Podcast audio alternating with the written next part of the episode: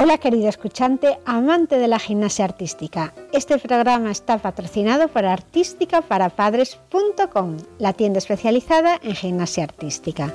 Todo lo que esté relacionado con la gimnasia deportiva está aquí. Y si falta algo, házmelo saber.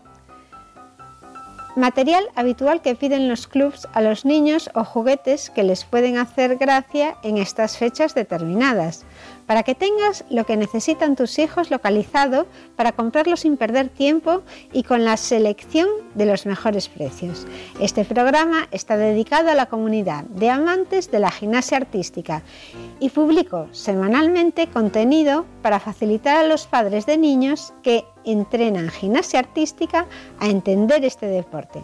Sin más, pasamos al programa de hoy. Sobre gimnasia artística y las gimnasias fractura y luxación con rotura en sus dos tobillos. Leemos en el marca hoy que una doble lesión compromete los Juegos Olímpicos a la campeona de España, Ana Pérez. Un accidente fuera del entrenamiento hace cuatro semanas nos cuenta Javier Romano de Marca el 6 de febrero que la campeona de España de gimnasia artística femenina Ana Pérez sufrió una doble lesión de importancia a principios de enero. La gimnasta sevillana de 23 años se fracturó el cuarto metatarsiano de uno de sus tobillos y se dislocó el otro con una rotura de ligamentos. Pérez lo ha hecho público transcurrido cuatro semanas. Sus lesiones fueron fruto de un accidente en el gimnasio del CAR de Madrid.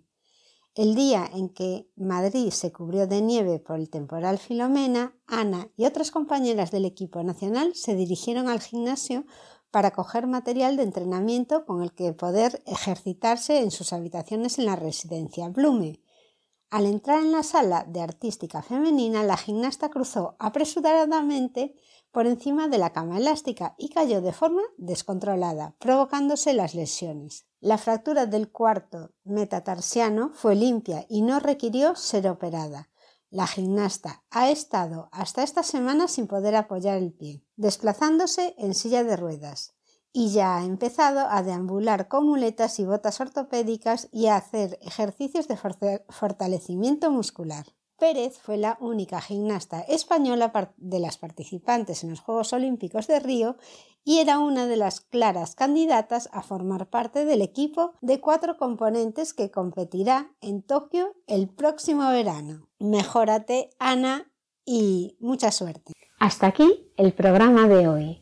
Este programa está patrocinado por la tienda especializada en gimnasia artística y que puedes encontrar en artísticaparapadres.com. Mi nombre es Margot Tomé y estaré encantada de recibirte en el siguiente programa.